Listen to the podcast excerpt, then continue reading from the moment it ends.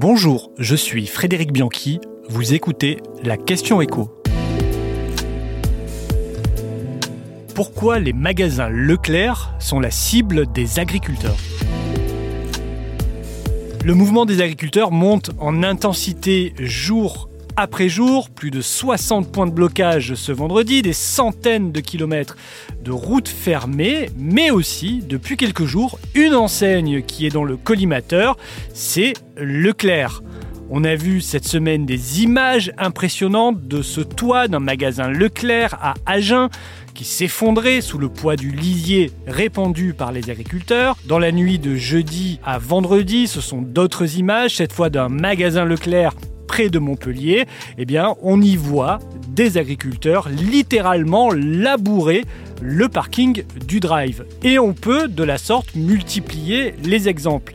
Les atteintes sur les magasins Leclerc sont bien plus nombreuses que celles qui concernent les carrefours, les Lidl ou les intermarchés. Il y a d'ailleurs une image rigolote qui circule sur les réseaux sociaux, toujours depuis jeudi. C'est le détournement d'une alerte enlèvement qui concerne Michel-Édouard Leclerc, qui, il est vrai, se fait plutôt discret depuis le début du mouvement des agriculteurs. Sur cette alerte, on peut y lire Michel-Édouard Leclerc a disparu en pleine crise du secteur agricole. Si vous avez des informations, prévenez les médias. Mais alors, pourquoi Leclerc? Est-ce que c'est l'ennemi du monde agricole?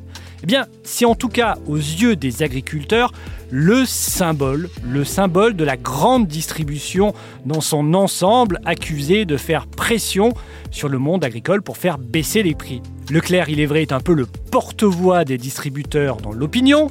D'abord parce qu'il est très puissant sur le plan commercial. Il a 23% de part de marché dans la grande distribution, un record absolu.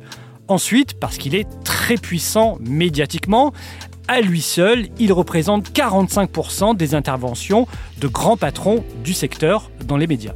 Mais qu'on ne s'y trompe pas, si ça tombe sur lui, ce n'est pas parce qu'il n'est qu'un symbole. Leclerc est sans doute aussi le distributeur qui va le plus loin lorsqu'il s'agit de contourner les lois françaises qui soutiennent les revenus agricoles, comme Egalim. L'année dernière, sur BFM TV, il ne se cachait d'ailleurs pas de faire le tour de l'Europe pour aller chercher ce qu'il y avait de moins cher.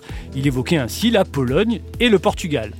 Le groupement est présent dans deux centrales d'achat au niveau européen, Eurelec et Copernic. Alors certes, ces centrales d'achat n'achètent que des produits de grandes marques comme ceux de Nestlé ou de Coca-Cola et ne négocient pas directement avec les agriculteurs, mais il n'empêche que ça met une pression sur tout l'écosystème agro français qui doit s'aligner sur les prix les plus bas.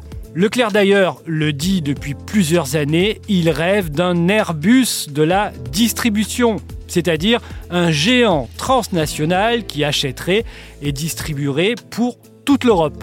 L'objectif est d'avoir les prix les plus bas pour 450 millions de consommateurs européens. Alors acheter son coca, son Nutella et peut-être demain ses légumes, sa viande au même prix que ceux qui sont pratiqués en Pologne ou en Bulgarie, eh bien ça, c'est le cauchemar des agriculteurs. Même si, en tant que consommateur ou client, nous, on ne dirait pas non. Car finalement, Leclerc, c'est aux clients qu'il a à rendre des comptes. Donc, à nous tous. Et si on va massivement chez Leclerc, bah, c'est parce que souvent c'est moins cher qu'ailleurs.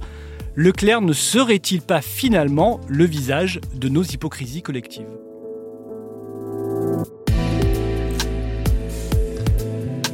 Merci d'avoir écouté la Question Écho, le podcast quotidien pour répondre à toutes les questions que vous vous posez sur l'actualité économique. Abonnez-vous sur votre plateforme d'écoute pour ne rien manquer. Et si cet épisode vous a plu, n'hésitez pas à laisser une note et un commentaire. À bientôt